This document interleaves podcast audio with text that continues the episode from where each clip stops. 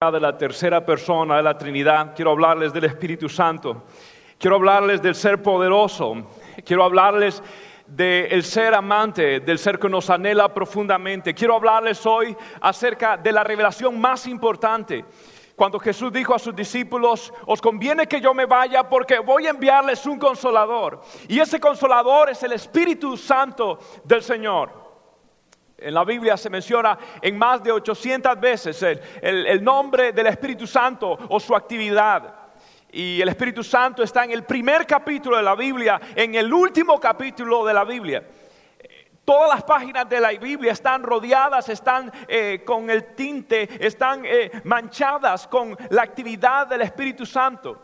Y si usted ve desde el comienzo, la Biblia dice que el Espíritu del Señor se movía sobre la faz de las aguas cual ave que cuida su nido. Él se movía sobre la faz de las aguas y ahora nos invita a un neuma, a una vida del Espíritu, a, sumergirnos a algo que muchos de nosotros no conocemos. La palabra eh, espíritu en el hebreo es ruach. Ruach es, es una exhalación violenta, es un viento explosivo. En el Nuevo Testamento es neuma. Neuma es precisamente una ráfaga de viento incontrolable, fuerte. Y es que el Espíritu Santo precisamente hizo eso a través de toda la historia de la Biblia. En el pueblo de Israel, el Espíritu Santo descendía constantemente para escoger hombres y mujeres para su gloria y su honra. Normalmente era un rey, era un sacerdote, era un juez, era un profeta que Dios levantaba o cualquier hombre para manifestar su brazo. Ahora, el Espíritu Santo descendía sobre ellos, no moraba. Y fue precisamente que las pretensiones nacionales y geopolíticas del pueblo de Israel se vieron amenazadas cuando a través de un túnel profético, el silencio que los teólogos llaman de 400 años, cuando cesó toda palabra de profecía y ninguno de los profetas mayores o menores ya eh, pronunciaban o prorrumpían bajo la inspiración del Espíritu y, no había ningún juez y el, pueblo de Israel estaba sobre la bota romana o, sobre la bota del imperio medo, persa y, en el destino y en la diáspora judía, ellos encontraron que, que según las escuelas rabínicas, lo que catalogaban como los cielos cerrados, o como el profeta dijo, los cielos están de bronce. La palabra de Dios escaseaba en esos tiempos. Por lo tanto, el pueblo de Israel, al no tener paladines, ni caudillos, ni personas que se levanten con hidalguez, que pudieran levantar como paladines y defender la causa de Israel, ellos entendían que la historia de Israel estaba siendo amenazada debido a la ausencia de la actividad del Espíritu Santo. Nuestra historia está amenazada sin la actividad profunda, poderosa del Espíritu Santo. El pueblo de Israel empezó a sufrir y a añorar y las profecías de un Mesías que iba a venir y que iba a cambiar esta situación. De pronto en las orillas del río Jordán, un bronceado Galileo posa su pie, se da la vuelta, el bautista le mira, el cual decía, no soy digno ni desatar las correas de tus sandalias. Pero él dijo, es menester que cumplamos toda la escritura y allí en ese río no tan eh, tan hermoso realmente, allí fue bautizado el Señor. Y después de estar con cielos cerrados, de pronto se abre el cielo y desciende en forma de paloma el espíritu, el Ruach HaKodesh, desciende el Neuma de Dios, desciende el espíritu inmediatamente en una acción trinitaria. La palabra del Señor dice que la voz de Dios se oyó y dijo, este es mi Hijo amado en el cual yo tengo complacencia. Y la actividad del Señor empieza a operar en la vida de Jesús. Es más, el mismo Espíritu lo lleva al desierto para ser tentado por el enemigo.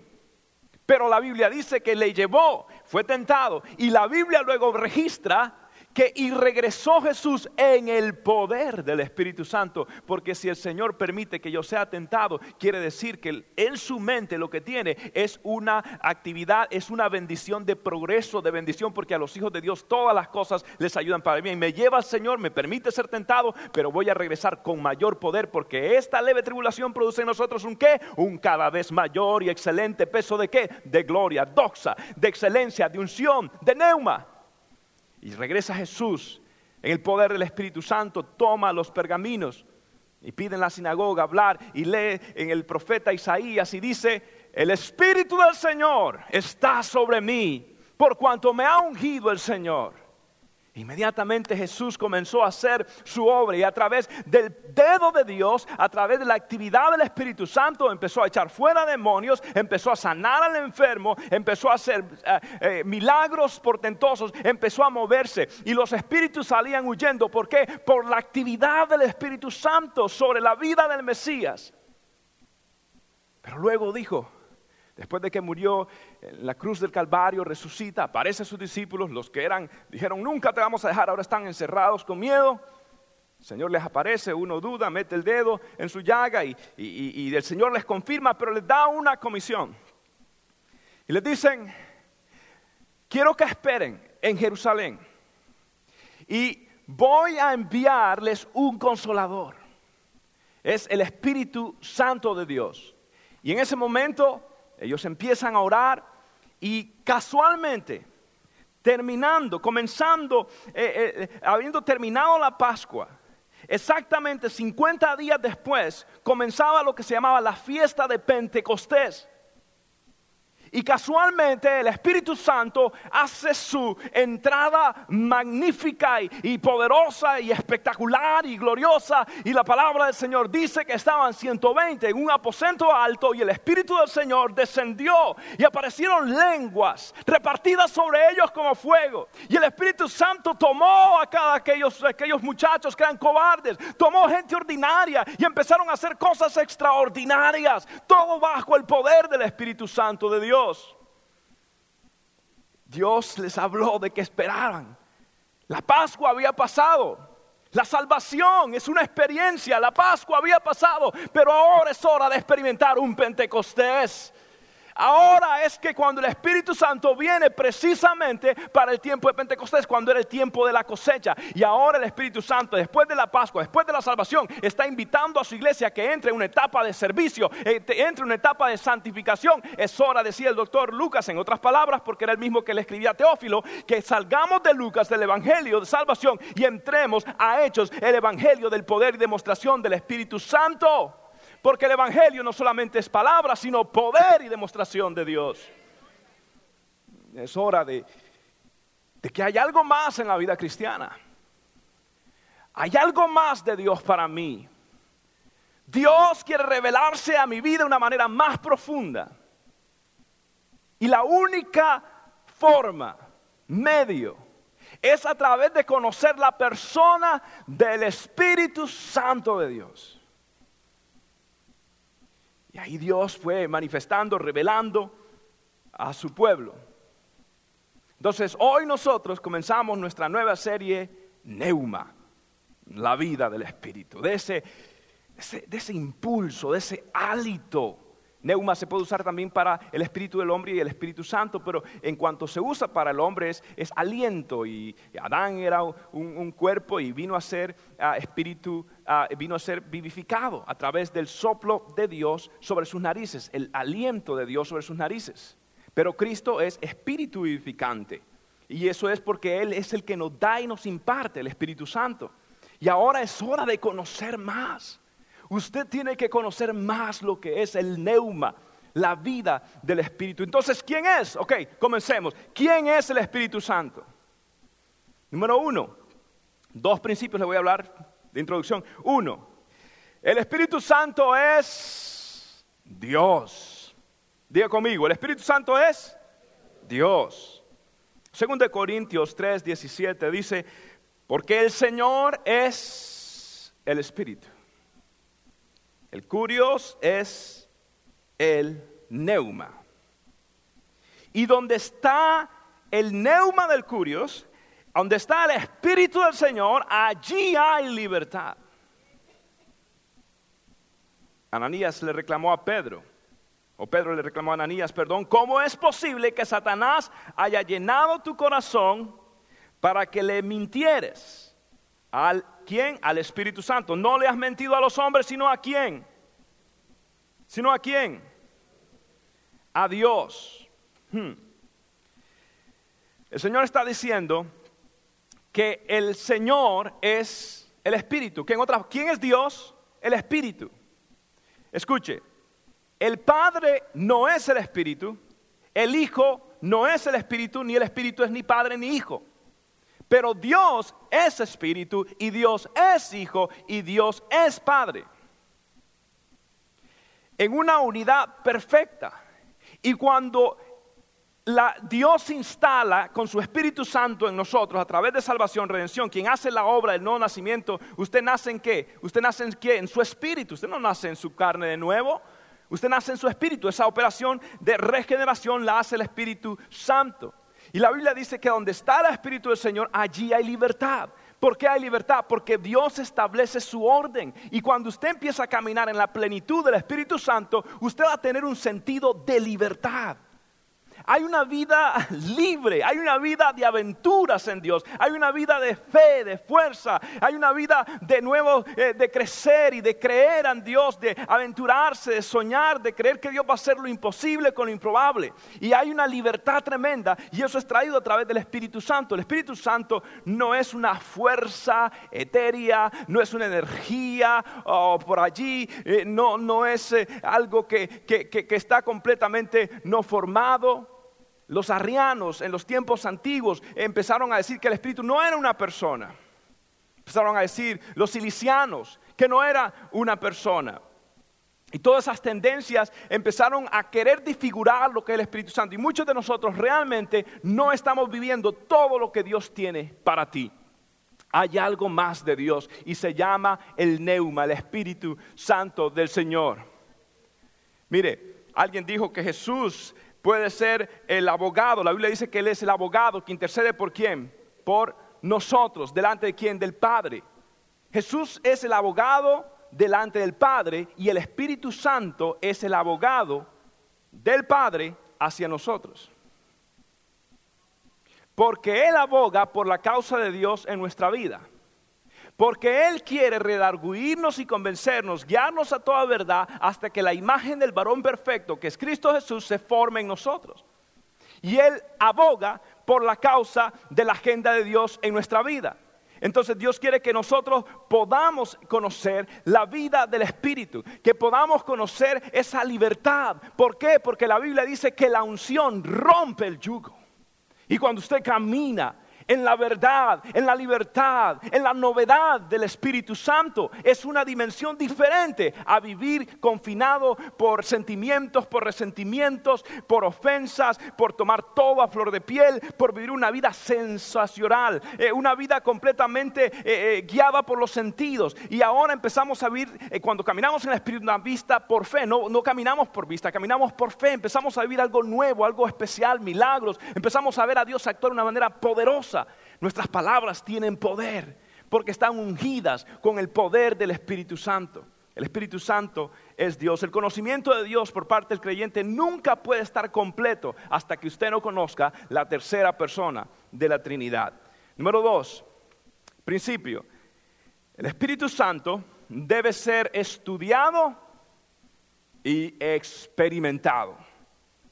Mire, Hechos 19, 2 y luego el 4 y 5, hay una situación acá. Hay cristianos que aman a Dios y todo, pero no conocen del Espíritu Santo.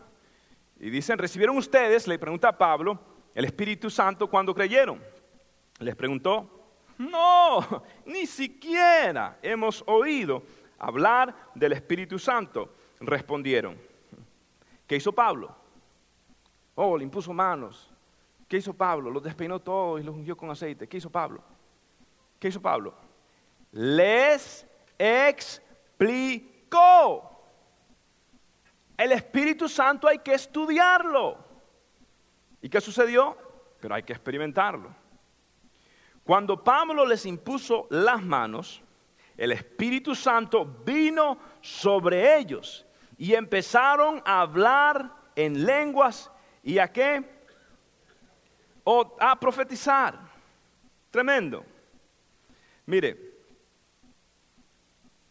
Créame lo que le voy a decir, que es una bendición tener una iglesia como Christ Fellowship, una iglesia muy balanceada. Mi trasfondo es, crecí en una iglesia muy balanceada, gracias a Dios, Mi pastor era tremendo, me alaba las orejas, yo era niño, me alaba cada vez que me portaba mal. Eh, limpiaba la iglesia. Eh, eh, fue una infancia hermosa sirviendo al Señor desde pequeño, muy balanceado. Luego me tuve que ir a Panamá y no sé si era el calor de Panamá o qué, pero la iglesia ya era más pentecostal. Y empecé a conocer eh, más del mover de Dios y empecé a forjarme, a formarme, a evangelizar, a orar, a ayunar. Eh, empecé a, crecer y, a indagar y a saber más. Y, y, hermoso. Para bautizarme me dieron una clase de ocho meses. Nadie se bautizaba sin esa clase. Para ser líder había que pasar un año y pico y medio en, clases, tremendo. Pero aprendí mucho. Y estudié en muchos institutos bíblicos de iglesias carismáticas. Cuando ya tuve la oportunidad de tener estudios formales en un seminario, lo hice en un seminario bautista, en un seminario más conservador.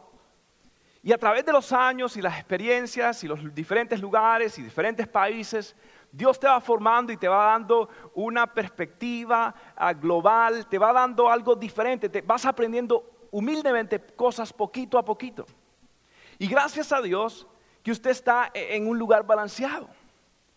Mire, en, este pueblo y en Latinoamérica cuando usted va, usted va a ver que hay iglesias de todo tipo. Están los liberales y están los legalistas.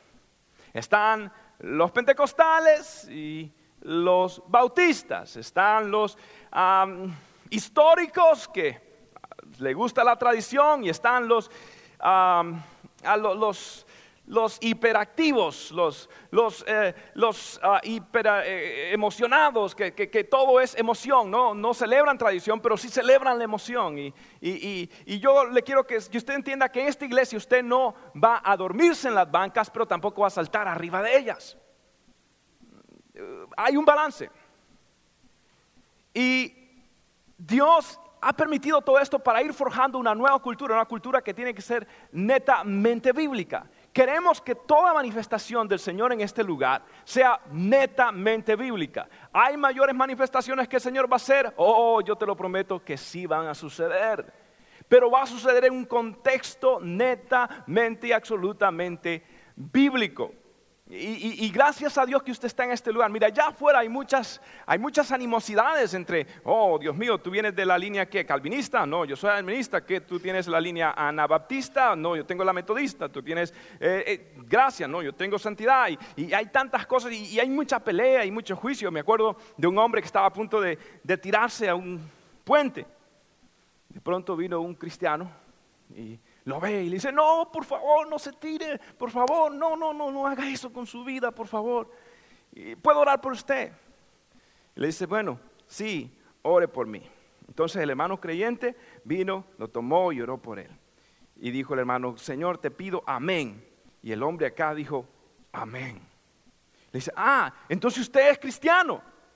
Y le dice, sí, sí, yo soy, yo soy cristiano.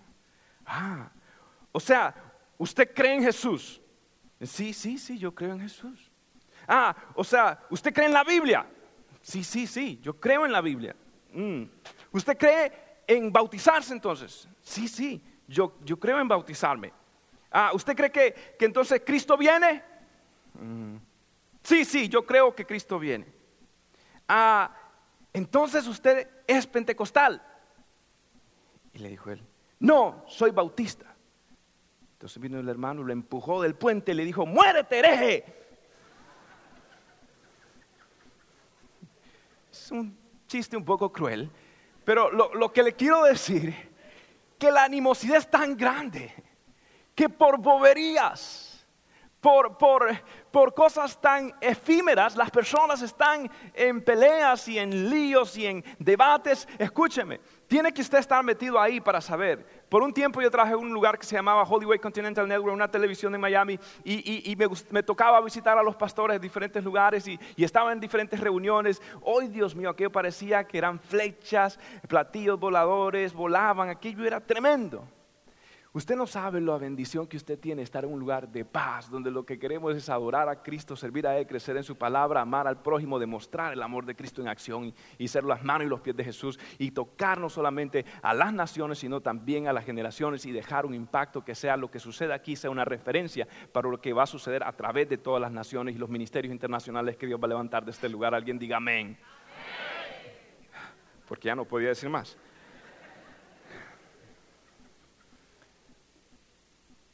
Entonces hay dos peligros acá. Vamos a verlo. Número uno, el extremo emocional. Diga conmigo, extremo emocional. Ok. Extremo emocional. Preste atención a las siguientes palabras. El extremo emocional es muy peligroso. ¿Por qué? Porque institucionaliza el estilo y hacen doctrinas de experiencias. Hmm. Mire, la Biblia dice en Juan 16, 14, Él me glorificará, ¿de quién está hablando? El Espíritu Santo, porque tomará de lo mío y se lo dará a conocer a quién? A ustedes. Mire, esto es tremendo. Cuando el Espíritu Santo realmente se mueve, ¿cuántos creen que el Espíritu Santo se mueve? Yo creo. Cuando el Espíritu Santo se mueve, hay un objetivo. El objetivo es que Cristo sea qué? Sea qué? Glorificado. Porque Él me glorificará a quién, dice el Señor, a mí. Y cada actividad del Espíritu Santo tiene una sola cosa en mente. Es glorificar a quién? Al Hijo, a Dios, a Jesús. El problema que cuando están en este tipo de contextos y de ambientes, quien realmente se roba el show es el gran siervo de Dios que tiene unción tremenda, que se quita el saco y lo tira y todo mundo se queda y él se queda como llanero solitario ahí parado, demostrando que tiene power.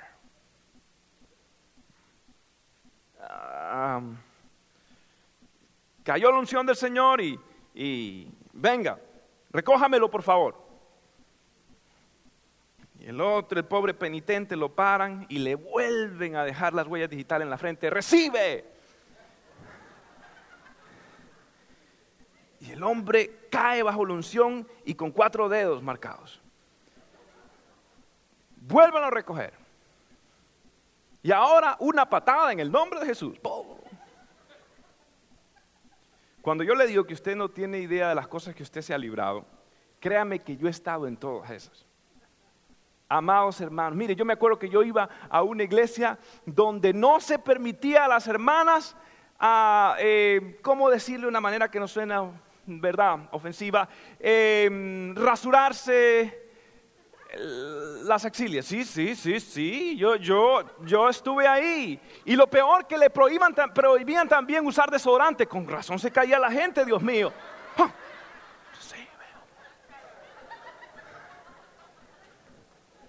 Y estaba en el espíritu por cuatro horas el pobre. Este, ahora, escuche esto.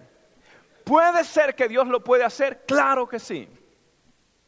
El problema es, no es que suceda, el problema es cuando institucionalizamos un estilo y hacemos doctrinas de una experiencia. Ahora el Señor se va a mover y, de pronto todo el mundo está ahí y de pronto soplan. ¿Y quién se cae? Se cae uno por allá, pero escuche, ¿sobre quién sopló? ¿Sobre el individuo que está allá o sobre el micrófono? El que debió haberse caído es el micrófono. Porque aquel oyó no fue un soplo, fue un ruido. Fue ampliado. ¿Puede Dios hacerlo? Dios lo puede hacer. El problema es que como eso es fácil de reconocer y es muy tremendo que, que, se levante una imagen de un gran hombre de Dios, de un gran elocuente hombre de Dios y tantas cosas y demás, entonces las personas empiezan a adoptar estilos y fulanito lo hizo así, bueno, yo también lo voy a hacer así. Yo me acuerdo, como decía antes también, que, cuando él eh, le dijeron, tiene que recibir el Espíritu Santo, tiene que hablar en lenguas, entonces eh, fue a un lugar donde estaban unas hermanas que eran la embajada de Dios. Ellas, las que tenían el derecho de autor del, hablar en lenguas, eran ellas, ¿ok? Nadie más y, y, todo el mundo sentado y él sentado esperando en la sala mientras allá se oían gritos. Y antes decía, y ahora me toca ir ahí. Este, y ta, ta, ta, ta. Y luego eh, salía una persona, next, siguiente y, le tocaba ir ahora y le tocaba ah, luego eh, eh, este, experimentar y, ser. ¿Y qué sucede? Cuando comenzó el Evangelio, un gran hombre de Dios que todavía está, Dios lo bendiga, el hermano G. Ávila. ¿Cuántos han sido bendecidos con ese misterio? Tremendo. Yo he sido bendecido con ese misterio tremendamente. Gloria a Dios. ¿Qué sucedió? Este hombre, Dios lo usó tan tremendo y lo usa todavía. Pero se empezaron a levantar un montón de gillitos. Y todos hablaban lenguas igualito que Gille.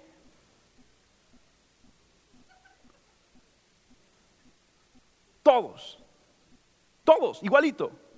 El mismo mover, la misma cosa, la misma. Entonces yo estaba en iglesias donde estaban las hermanas helicópteros. La gloria. Que Dios puede hacerlo, Dios puede hacerlo. El problema es cuando se copian los estilos. Y de una experiencia, porque Dios, cuando yo oro, en ese momento, a veces yo tiemblo, le soy franco. Bendito Rey. Ahorita antes de venir estaba acá, que me tuvieron que pitar la gente en el, en el semáforo, en la luz, porque no podía comenzar el carro. Estaba tocado bajo la presencia del Señor. Eh, yo creo, lo he visto, lo he experimentado. Pero el problema es cuando se empieza a imitar cuando empieza a decir, me acuerdo que este hermano va a hablar en lengua ahora y otro, repita después de mí, doble la lengua. Cuando usted va a recibir, va a hablar en lengua, doble la lengua que se le dobla de este lado y yo decía, y diga gloria a Dios rápido. A a a. Salía despeinado, deslenguado y nada. Porque era, así fue. ¿Por qué? Porque a fulanito tal, así fue y así tiene que ser. Así tiene que ser. ¿Por qué? Entonces una hermana, repita de mí, sube la manga larga, sube la manga corta, sube la manga larga, sube la manga larga, sube la manga corta. Y yo decía, no, pero si, si vengo en camiseta, ¿qué, qué? Entonces, tiene que ser de esta forma, porque institucionalizan un estilo y empiezan a hacer doctrinas de experiencias. ¿Por qué? Porque así me sucedió y así tiene que sucederte a ti de esta forma. Ahora, Dios tiene poder. Oh, voy del Dios tiene poder. O creo un Dios de milagro, creo un Dios que sana al enfermo, creo un Dios que, que lo que hemos visto no se compara con lo que viene de su gloria y su unción. Pero nunca, nunca imite la obra del Espíritu. Usted sabe que en la Biblia, cuando se mezclaba el aceite de oliva y Dios da especificaciones bien directas, decía, el que me imite ese aceite va a morir. ¿Y sabe cuál es el símbolo del aceite? ¿A quién usted cree que simboliza el aceite? Al Espíritu Santo. Pero entonces la gente empieza a agarrar estilos y formas y lo imitan, lo copian. Entonces tiene que ser, aunque no esté en la Biblia. No, pero es que, pero es que cada vez eh, tiene que soplar porque así es que recibió la unción. Bueno, demuéstrame cuántas veces lo hizo Pablo o Pedro o el mismo Jesús. Ah, bueno, no sé, de pronto es, es un simbolismo ah, un simbolismo y de pronto una instancia usted hace una doctrina, que así tiene que ser siempre. ¿Lo puede hacer Dios? Claro que lo puede hacer nuevamente. Pero se hacen doctrinas, se hacen estilos, se, se enfocan y ahí tiene que ser. Tiene que ser, escuche esto, como decía Lutero, sola escritura. Tiene que ser bíblico, no lógico. No es que lógicamente debería ser, si no es lógico, bíblico, evidencia bíblica. Demuéstreme evidencia bíblica de eso. Y tiene que ser en conjunto y tiene que ser no fuera de contexto, tiene que ser verdaderamente fundamentada en la palabra del Señor. Entonces, ¿qué hacemos? Institucionalizamos un estilo, lo copiamos y que luego hacemos una doctrina de una experiencia, cuando la doctrina está basada solamente en la palabra del Señor. ¿Alguien dice amén? ¿Qué sucede? El método de la Biblia es exégesis. Cuando uno estudia la Biblia, exégesis significa entresacar. Lo que dice es lo que dice. ¿Qué dice la Biblia? Pero hay otro método se llama eisegesis. Y ese método es, es cuando usted tiene una idea preconcebida de lo que Dios le está hablando y usted busca textos bíblicos para apoyar su idea.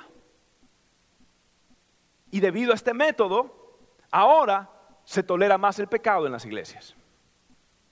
Ahora pasan tantos divorcios en la iglesia. Ahora pasan tantas cosas en la iglesia. ¿Por qué? Porque ahora la gente tiene opiniones de hombre y no netamente bíblico. Por eso yo le reto, iglesia, que usted traiga la Biblia cada vez. No vaya a ser que le esté metiendo cuentos acá. Agarre la Biblia, vea los cassettes, pruebe. quizás me equivoqué y me he equivocado anteriormente. Desafíe, tiene que tener una experiencia netamente bíblica. Y hoy no quiero darle mi versión del Espíritu Santo. Quiero mostrarle a través de la Biblia el plan hermoso de revelación que tiene el Espíritu Santo para su vida. ¿Alguien lo quiere tener? Hmm, en 1 Reyes 18 usted ve cómo los falsos profetas de Baal estaban sajándose, haciendo escándalo. ¿Y Elías cómo estaba? Tranquilo. ¿Y sobre quién cayó el fuego? ¿Y sabe qué dijeron después? Jehová es Dios, Jehová es Dios, Jehová es Dios. El extremo, aquí viene el otro extremo. El extremo es intelectual. ¿Cuál es el problema del extremo intelectual? Es que confinan al espíritu a un mero conocimiento intelectual. Yo tengo que analizar el Espíritu Santo. Tiene el Espíritu Santo que cumplir el método científico del análisis y de la razón. Sócrates. Eh, si no, no es. Es todo confinado a lo que es el concepto, pero no la experiencia. Entonces, han estudiado, pero no tienen una experiencia. Usted sabe que la iglesia del primer siglo, la iglesia del primer siglo realmente no tenía todos los conocimientos que usted y yo tenemos. La iglesia del primer siglo no entendía completamente la doctrina del Espíritu Santo. ¿Sabe por qué? En teoría, usted y yo sabemos más porque ellos no habían recibido la revelación completa. No estaban todos los escritos Corintios 14, por amor a Dios, ahí está todo cómo se puede regir. Pero claro, surge esto cuando Pablo tiene que legislar Pablo, perito mercantil, recuerda, perito ah, y arquitecto de la obra del Señor. Dios usa eh, a un pescador, eh, Pedro, como que, como evangelista para pescar a las personas. Y Dios usa a un Pablo, que era constructor de, de tiendas, para edificar la iglesia. Y Juan era remendador de redes y Dios lo utiliza para restaurar a gente. Pero Dios, en su proceso, le está revelando a Pablo todo lo que concerniente a la doctrina.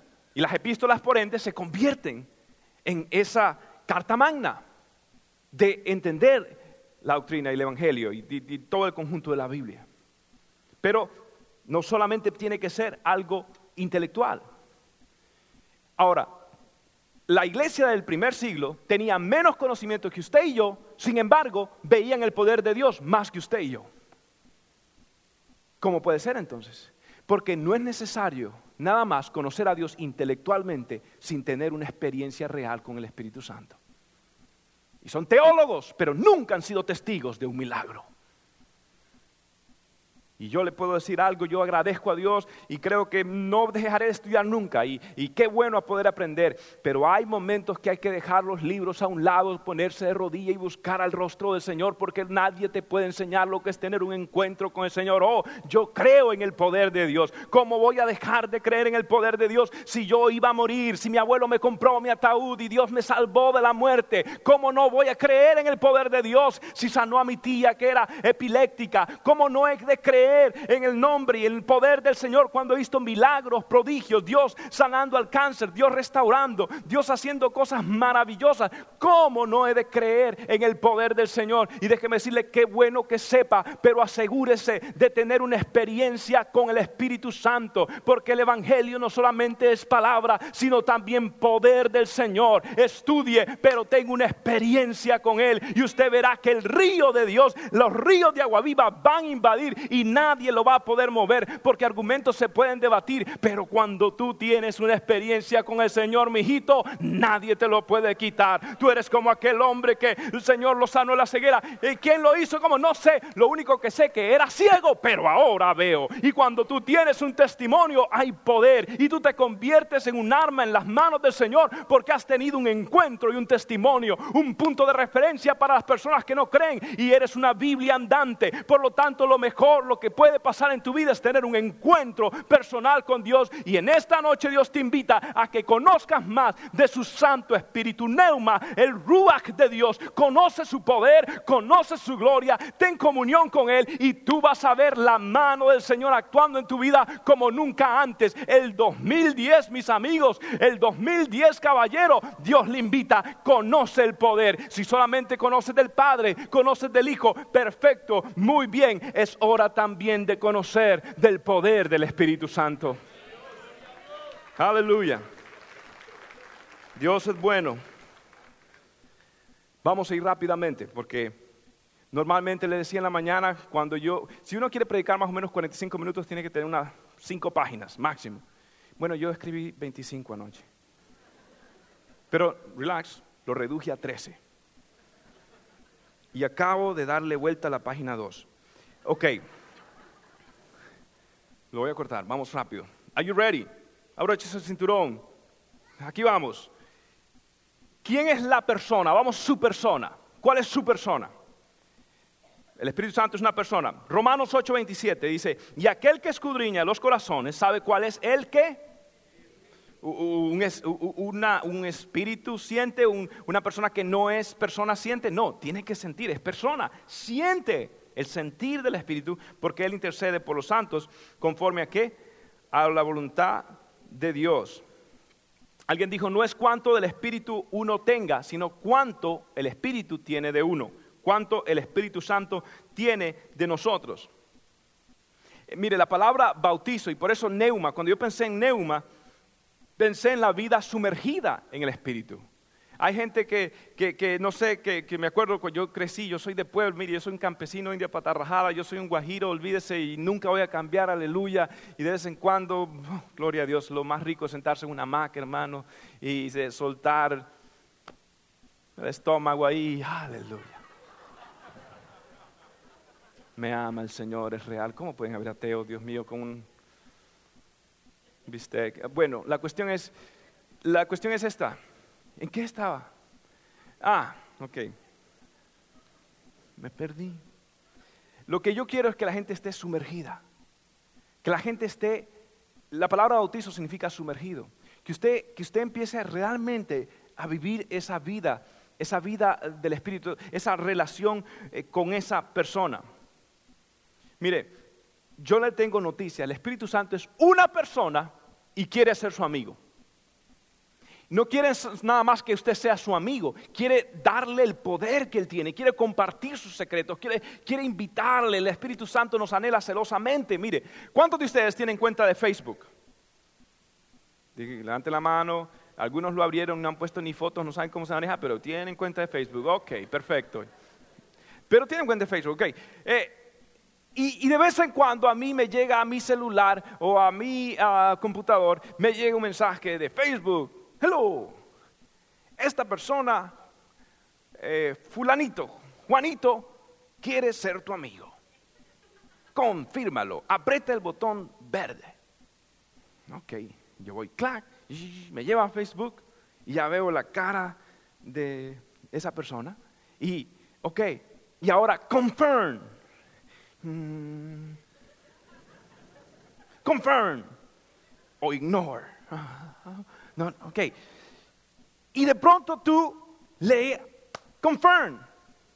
Y te das cuenta que era un amigo que hace días no veías y de pronto ahora tú, tú, tú tienes ese amigo. Y ahora no solamente eso, tienes acceso a sus fotografías, tienes acceso a, eh, Dios mío, ahora eh, mira, mira cómo está la familia, mira cómo están los niños, mira cómo están, mira cómo, cómo, cómo le ha crecido el vientre, mira, mira, mira que de verdad, eh, cómo ha cambiado la vida, ¿cierto? Y uno empieza a tener y a conocer y a otra persona y a poner ahí comentarios. Y no solamente eso, ahora tiene wall to wall, tú puedes conversar, tú puedes intercambiar. Yo tengo noticias, el Espíritu Santo quiere ser tu amigo, aprieta el botón, confirma y ten acceso al poder del Señor y a su gloria. Y tú verás que ahora conocerás al Señor de una manera más íntima. Confirm. Haga el clic. Una de las cosas que a mí me gusta de los símbolos del Espíritu Santo. Que confirman parte de su persona, su personalidad. Uno de ellos es la paloma. La Biblia dice en Mateo 3:16, cuando el Señor desciende, mire, una de las características de la paloma es que es gentil, tierna, graciosa, inocente, suave, pacífica, pura, paciente, eh, fácilmente se ahuyenta, fácilmente se va. Mire, el Espíritu Santo obra por formas persuasivas, es dulce como una paloma. Y, que usted quiere conocer la persona del Espíritu Santo, le voy a decir un secreto, es sensible. Es muy sensible, número uno, porque él conoce lo profundo de Dios. Y él conoce lo profundo suyo. Y él sabe, él es sensible. A él no le podemos mm, imitar, a él no le podemos, este, él sabe lo que somos. Entonces, e, el Espíritu Santo es sensible. Recuerda cuando Noé envió la paloma, ¿qué sucedió cuando envió la paloma? Envió la paloma y ¿qué sucedió? Regresó al arca. Cuando enviaron al cuervo, las hurracas parlanchinas esas nunca regresaron. Nunca regresó. Pero la paloma regresó y regresó ¿cómo? ¿Con qué? ¿Con qué? Con una hojita de olivo.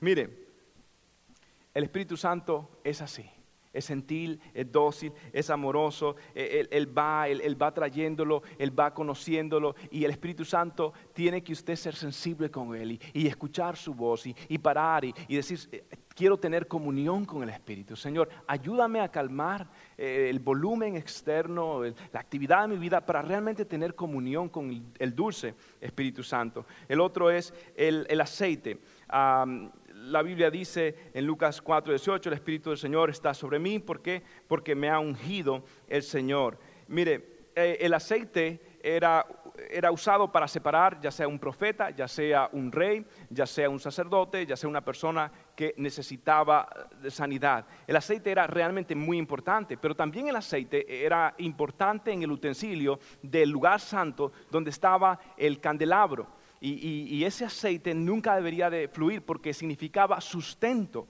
sustento de esa obra eh, eh, iluminosa que era muy simbólica en, el, lugar santísimo. Ah, en el lugar santo, perdón. Y, ahí estaba, más adelante la Biblia habla en los mensajes a las iglesias de que ten cuidado de tu candelero, tiene que estar en su lugar y, la luz siempre tiene que estar brillando. El Espíritu Santo es nuestro sustento y lo que nos hace brillar y lo que nos hace... ¿Usted ha conocido personas que cuando usted las conoce son diferentes? Que, hay algo en ellos, hay, hay, algo especial en esas personas, tienen un brillo y no importa su aspecto físico, lo importante es que tienen la gracia. La Biblia dice que la salvación hermosea a los humildes. Eh, eh, eh, tiene esa, ese, ese aceite del Espíritu Santo. Otro de los símbolos es el agua. Mire, el agua es, nadie puede vivir sin ella es fuente de sustento. El Espíritu Santo se convierte en nuestro sustento. El agua también limpia. Los judíos tenían diferentes ritos de, purificación de las manos y el Espíritu Santo nos va limpiando y, combina con el agua de la palabra del Señor y va renovando nuestro entendimiento y empezamos a operar libremente y empezamos a fluir en el Espíritu Santo de Dios. Empezamos a conocer a Dios de una manera más personal, eh, más hermosa. Su presencia nos invade. Vamos en el carro, wow, nos toca el Señor. Vamos en otro lugar y y, empezamos a acostumbrar nuestros sentidos a su cercanía, eh, empezamos a desarrollar el olfato, el olfato es el aroma de su cercanía, de su presencia en nuestra vida. E, es hermoso el, el agua, el viento. El viento, la Biblia habla en hechos como llegó como un viento. Mire, el viento siempre tiene influencia.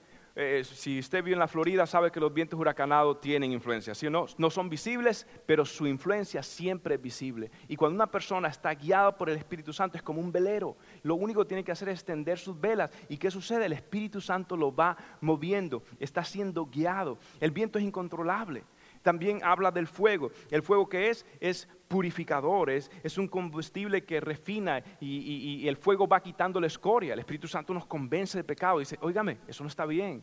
Eso no le agrada al Señor, devuelve el cambio, eh, eh, eso no está bien. Ah, ah, no coja más eh, lapiceros, bolígrafos de, Christ Fellowship de las bancas y lo guarde en el carro y dice, lo voy a llevar a la iglesia y los tiene en un cajón y su esposa ya lo reargulló, lo puso en un elastiquito y todavía usted pecador no lo ha traído. Y, está resistiendo y el Señor lo va diciendo, no lo haga. Pero, pero eh, eh, poco a poco Dios nos va a ir entrenando y ese fuego nos va purificando, el, fuego del Espíritu Santo del Señor. Ahora, su personalidad. Y voy a avanzar porque el tiempo ha avanzado. 1 Corintios 12, 11. Pero de todas estas cosas las hace quien uno. y es el mismo que espíritu, repartiendo a cada uno en particular como él quiere. El Espíritu Santo tiene personalidad y la mejor forma de mostrarlo, véalo en estas cuatro expresiones. El Espíritu se puede ofender, número uno, se puede blasfemar contra él. Se puede resistir al Espíritu, se puede contristar al Espíritu, se puede apagar el espíritu. Blasfemia es hablar mal, es injuriar al Señor. Ahora, no se preocupe por la blasfemia en el sentido, alguien blasfemó, dije algo que no debía haber dicho. Eh, la blasfemia siempre es una actitud del corazón, no un desliz de los labios. La blasfemia es alguien que ni quiere arrepentirse porque ya, como ha pecado, el espíritu no lo redarguye a pecado. Entonces, una persona que ha blasfemado ni le duele, ni quiere, ni sabe, ni nada, ni interesa. No hay esperanza. Y porque es una actitud del corazón. Eh, yo me acuerdo que en iglesias anteriores que yo iba me manipulaban, uy, cuidado con la blasfemia del Espíritu Santo y, eso no era de Dios. Entonces, la blasfemia. Lo otro es eh, resistir. Esto es cuando alguien se endurece al Señor. Dios toca la puerta. La Biblia dice, no para siempre contenderá mi, espíritu con el hombre. Usted tiene que ser accesible. Dios va a tocar la puerta. Recuerda la historia de eh, Oseas, Amós, eh, de Oseas, lo ruama, lo aumi. El, Señor lo llamaba. Pero un momento ellos tuvieron que aceptar la oferta. Acostúmbrese a obedecer a Dios en cosas pequeñas. De verdad, Entrene su corazón con cosas pequeñas. ¿Qué quiere, Señor? Hago esto, hago lo otro. Esta es la camisa que yo quiero, la que más me gusta, pero no, dásela. Eh, eh, esto, eh, Señor, ah, ¿tú quieres que yo vaya ya a llevar a esa persona a Miami para, para esto? Sí, sí, ve allá. Ok, hermano, mira, yo te voy a llevar a Miami, ¿quieres ir acá?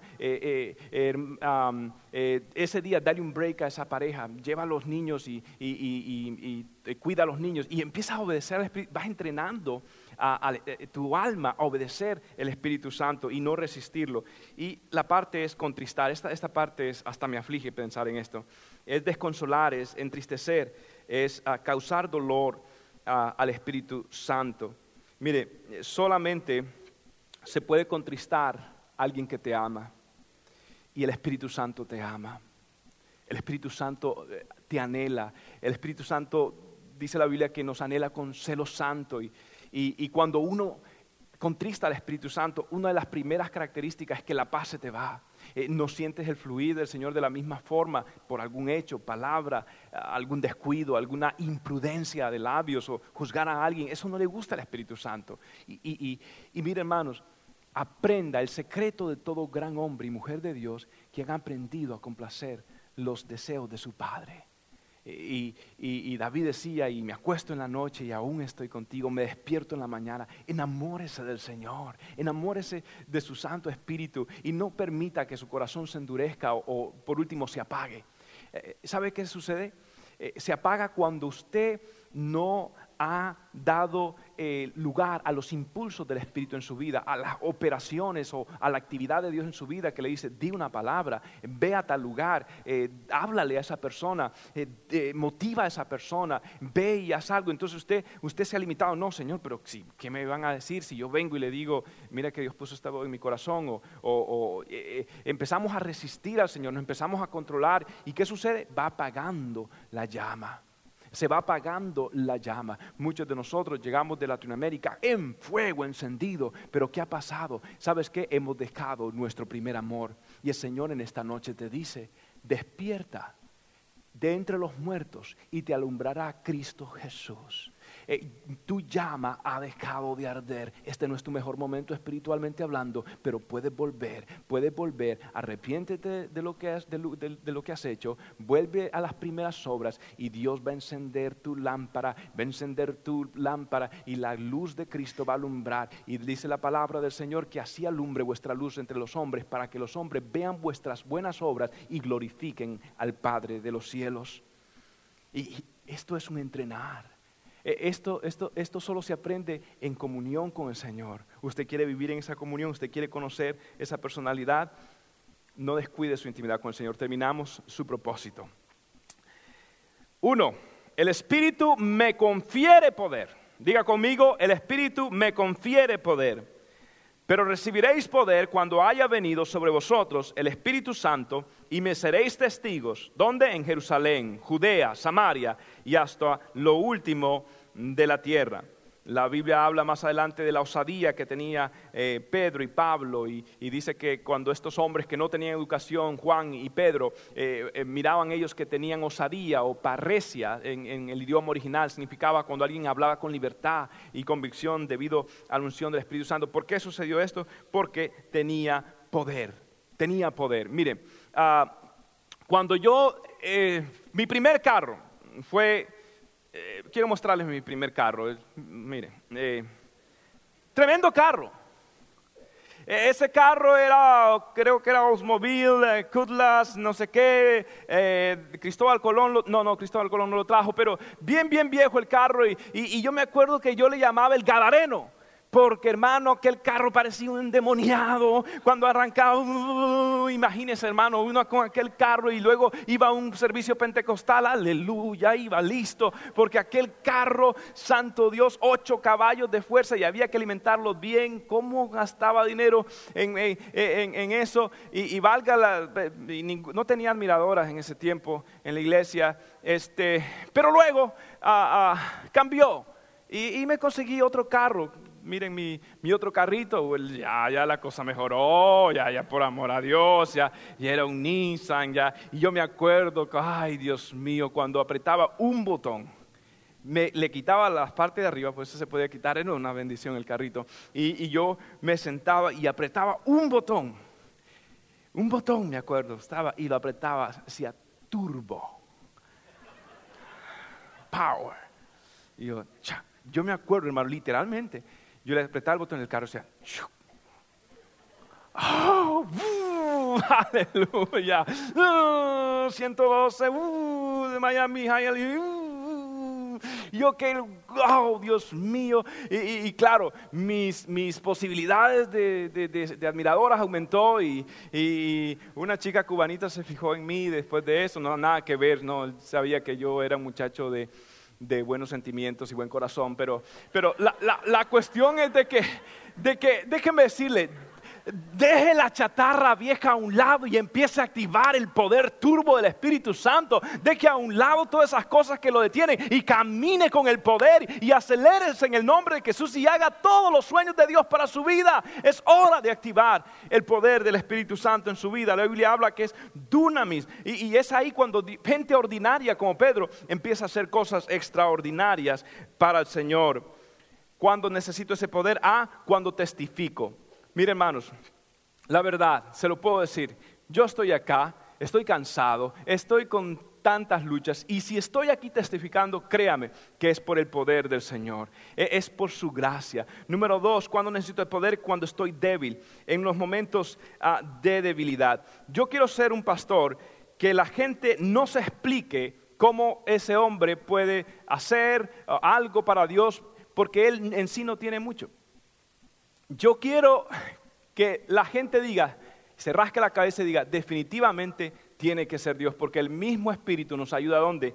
En nuestra debilidad. Número dos, el Espíritu me da a conocer su propósito.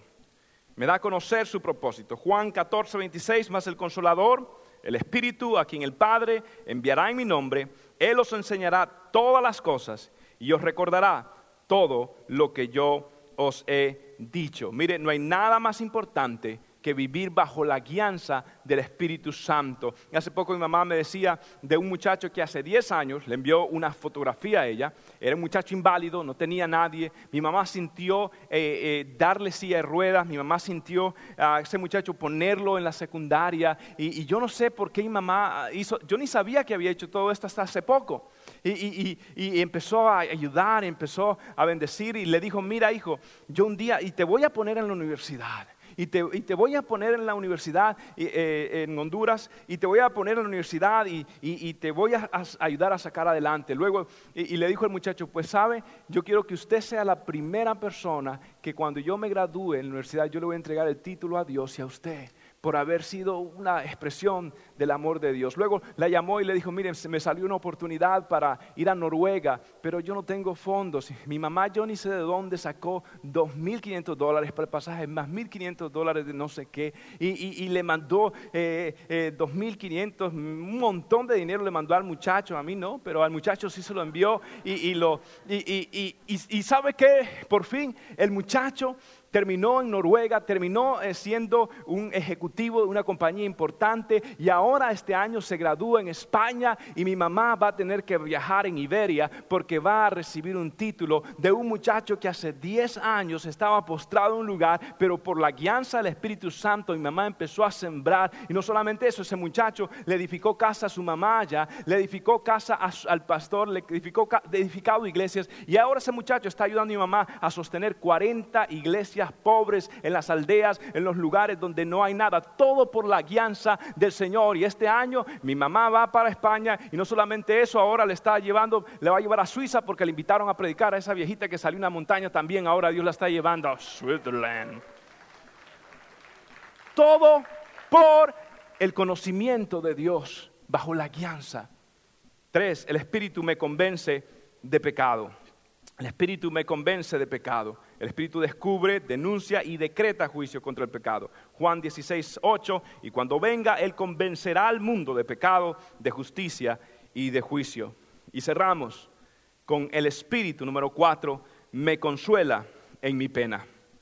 Juan 16, 7. Pero yo os digo la verdad, os conviene que yo me vaya, porque si no me fuere, el consolador no vendría a vosotros, mas si me fuere, os lo enviaré. Pregunta, ¿cuántos de ustedes necesitan un consolador cuando están felices?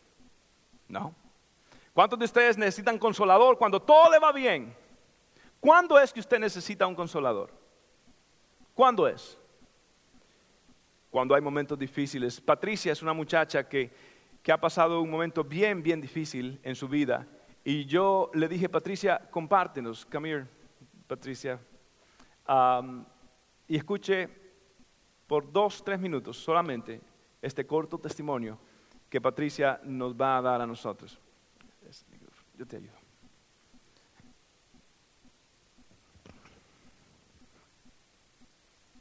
Patricia, el Espíritu Santo es nuestro consolador. Um, você fala em português ou em inglês? Procuro falar em portunhol. Uh, bom dia ou boa noite. uh, Buenas noches.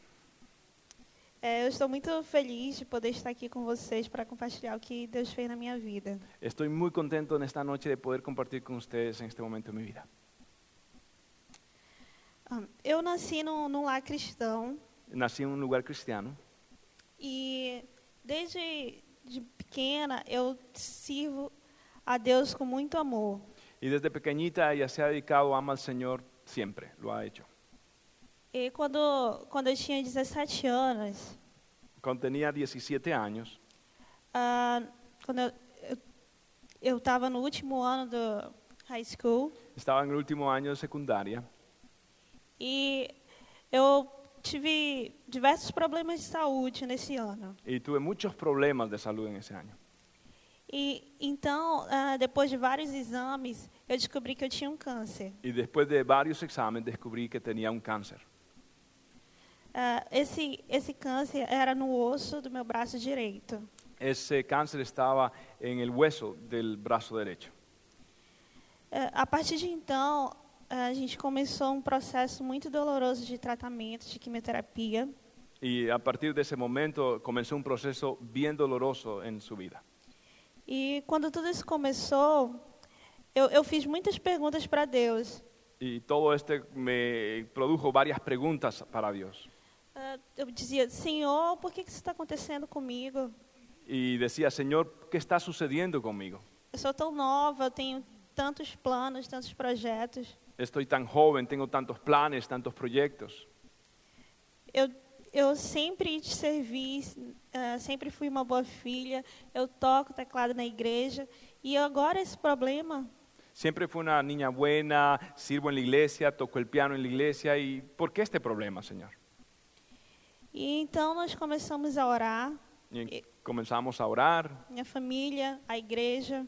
una familia, la iglesia. E então veio a primeira sessão de quimioterapia. Y luego comencé la primera sesión de quimioterapia. Ah, é um tratamento muito difícil. Eu me sentia muito mal, muito enjoo, náuseas. Y, y era un tratamiento muy difícil, con deseo de vomitar, náuseas. Ah, eu ficava realmente muito fraca. Y la verdad estaba en una condición muy frágil. E depois dessa primeira sessão, a, a médica me chamou, com- juntamente com a minha família, Y después de esa primera sesión, el médico me llamó junto con mi familia. E ela falou que só a quimioterapia não seria suficiente para que o tumor desaparecesse. eh, y que ella dictaminó que la terapia, la quimioterapia no era suficiente para que ese tumor realmente desapareciese E eu perguntei o que que é necessário fazer. y que iba a hacer algo, tenía que ser algo necesario. El portugués se me está yendo. Então, ela disse que seria necessário fazer uma cirurgia. Y ella dijo que era necesario hacer una cirugía Essa cirurgia teria que amputar o braço. y tenían que amputar mi brazo. Então, ah, é, durante todo esse tempo, é, eu pude estar muito perto do Senhor. Y durante todo ese tiempo pude estar muy cerca del Señor. Ele, ele estava ao meu lado, suprindo as minhas necessidades. Él siempre estuvo a mi lado, suplió todas mis necesidades. E eu orava muito, Senhor, eu não quero fazer essa cirurgia. Y yo decía, Señor, yo no quiero que me amputen. E mais o dia da cirurgia chegou. Pero al día de la cirugía llegó. E eu ali no hospital, or- chorando muito, ah, sofrendo bastante. Yo estaba en el hospital, lloré mucho, sufrí bastante. E minha mãe estava comigo e ela pediu, vamos orar. Mi mamá estaba conmigo y ella dijo, pues vamos a orar, hija. E nós oramos, ah, Senhor, mostra-nos a tua vontade. Y nosotros decimos, Señor, muéstranos tu voluntad. ah, que, que nós estamos perdidos e nós precisamos da tua orientação. Nosotros estamos completamente perdidos, necesitamos tu orientación. É, alguns, mo- alguns, algumas horas depois dessa oração, Y poco después de esa oración, o, o médico que queria fazer minha cirurgia foi lá comigo. y el médico que hizo la cirugía fue conmigo. E ele falou que ele precisava falar comigo porque ele estava muito preocupado. Él dijo que necesitaba hablar conmigo porque estaba muy preocupado. Ele disse: Alguma coisa tem me incomodado e eu precisei vir aqui falar contigo. Y tengo algo que tengo que hablar contigo. E ele falou: Olha, o teu tumor ele está num estágio muito avançado. Y me dijo, mira, el, el tumor está realmente muy avanzado. Se você não fizer essa cirurgia, pode ser muito tarde. Si usted no se hace la cirugía, va a ser demasiado tarde. E então, de- depois disso, é, eu entendi que Deus ali estava respondendo a nossa oração. Y yo entendí que esa era realmente la respuesta de Dios a mis oraciones. Então, dia seguinte eu fiz a cirurgia. Entonces sí, me hice la cirugía. Ah, graças a Deus, tudo correu muito bem. Gracias al Señor, salió bien. Ah, eu depois desse desse período eu comecei novas sessões de quimioterapia Y después de eso comencé nuevamente una terapia e um longo processo de readaptação. y un proceso de readaptación. E ah, eu ficava muito debilitada por causa da quimioterapia. Y yo estaba realmente muy debilitada por la terapia. Eu passava mais tempo no, no hospital que em casa. Pasaba más tiempo en el hospital que en mi hogar. Mas eu sempre ah, busquei a, a Deus pedindo que Ele, Ele estivesse ali comigo. Y, pero yo siempre buscaba a Dios para que Él estuviese siempre conmigo. E, e Ele realmente se fez presente na minha vida. Y Él, necesito ayuda del portugués, estuvo siempre con mi vida. Y siempre estuvo a mi lado. É, durante um ano de tratamento, Durante ese año de tratamiento, Ele sempre supriu todas as minhas necessidades. Él suplió todas mis necesidades. Nunca faltou remédio, Nunca faltó medicamento, ah, alguém que estivesse comigo. o alguien que estuviese a mi lado. Sempre eu tive uma palavra de amor, de carinho. Siempre había una palabra de amor, de cariño. E eu continuei nessa jornada. Quando no final do ano, Y al final de ese año, de aquel año, ah, eu fiz novos exames. Eh, me volví a hacer nuevamente los exámenes. E não tinha mais nenhum tumor no meu corpo. y no tenía ningún tumor en mi cuerpo, por la gracia del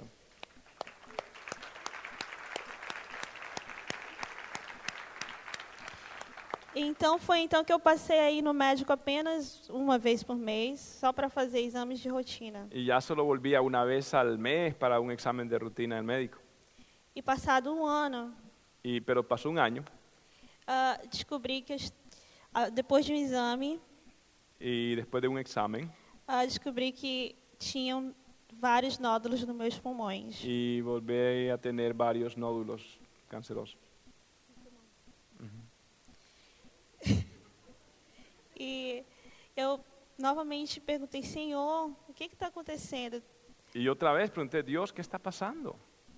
Eu, eu criei na tua cura, eu creio que tu me curaste. Yo E a- creo que tú sanaste, que tú me curaste. E a médica disse para mim que, ah, que era, era uma situação difícil. Y el médico me dijo, es una situación difícil. Ela falou, você não pode nem ao menos fazer cirurgia. Y dijo, usted no puede hacerse una cirugía, Você vai fazer um trata tratamento alternativo. usted va a hacer un tratamiento alternativo Vamos ver o que vai acontecer. y vamos ver qué sucede.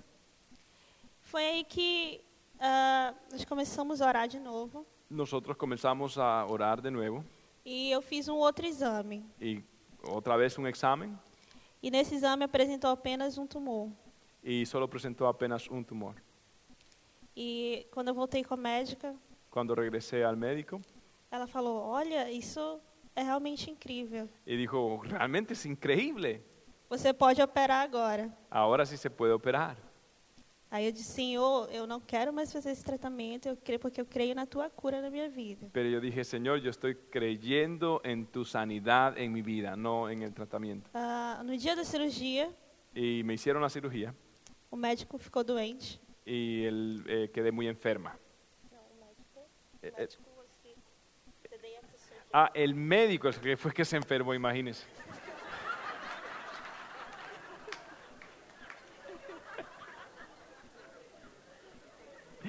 Muito obrigado. Câmaras, gravação, tudo, tudo bom, tudo fica bom. Ahm, Deus está processando-me. Eu acho, eu acho que. Quanto tempo, mulheres? No hubo cirugía. No hubo cirugía. Ah, Gracias por aclarar todo esto. Quédate aquí porque ella se siente mejor contigo a la par. va a matar. Sí. Ah, foi marcada uma cirurgia para o meu pulmão.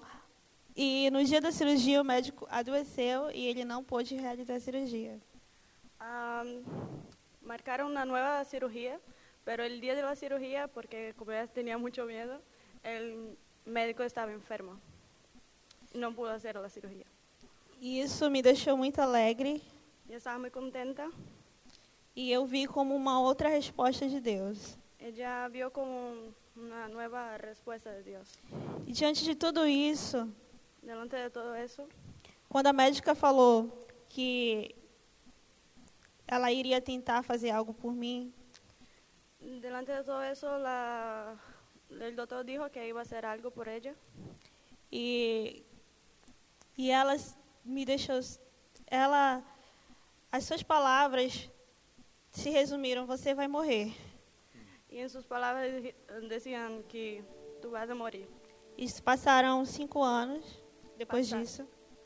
Y ella no volvió al doctor más después de eso. E eu ainda estou viva. pasados cinco años ya está viva. Aleluya. Aleluya.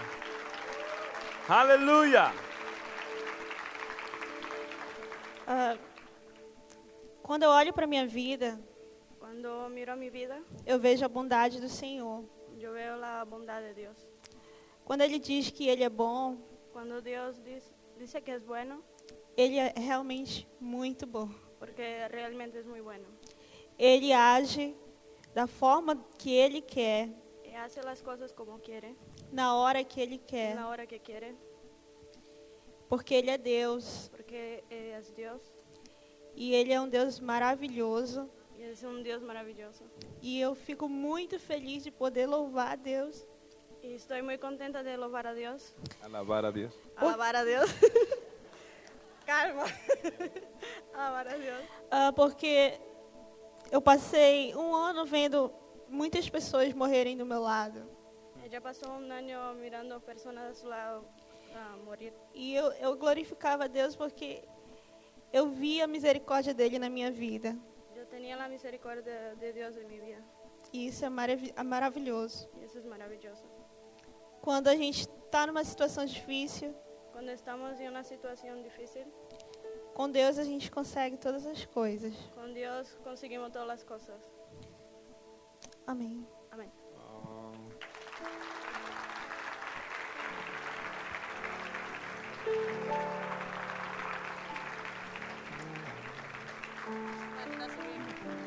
Vamos a alabar.